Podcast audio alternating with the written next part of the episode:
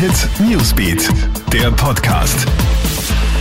Hey, ich bin Michaela Mayer und das ist ein Update für den Start in die neue Woche. Countdown zum zweiten Lockdown in Österreich. Ab morgen gelten massive Einschränkungen im ganzen Land, die bis mindestens 30. November gelten. Zwar bleiben Kindergärten und Pflichtschulen geöffnet, Gastronomie und Hotellerie müssen aber schließen. Veranstaltungen sind außer im Profisport verboten. Dazu kommt eine Ausgangsbeschränkung zwischen 20 Uhr und 6 Uhr früh. In dieser Zeit darf man nur zu bestimmten Zwecken den Wohnbereich verlassen. SPÖ-Chefin Pamela Rendi-Wagner fordert unterdessen nun eine unabhängige Expertengruppe, die die beschlossenen Maßnahmen zur Eindämmung des Coronavirus überprüfen soll.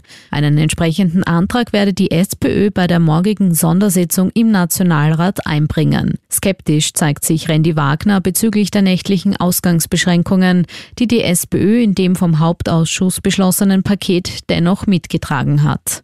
Und Schlussoffensive im US-Wahlkampf. Mit einem Kraftakt will Präsident Donald Trump seinen Rückstand in Umfragen wettmachen und sich die notwendigen Stimmen für eine zweite Amtszeit sichern. Nach fünf Auftritten gestern will der Republikaner heute in drei besonders umkämpften US-Bundesstaaten um Wählerstimmen kämpfen. Sein demokratischer Herausforderer Joe Biden plant unterdessen am letzten Wahlkampftag Auftritt im wichtigen Staat Pennsylvania, einen davon mit Lady Gaga.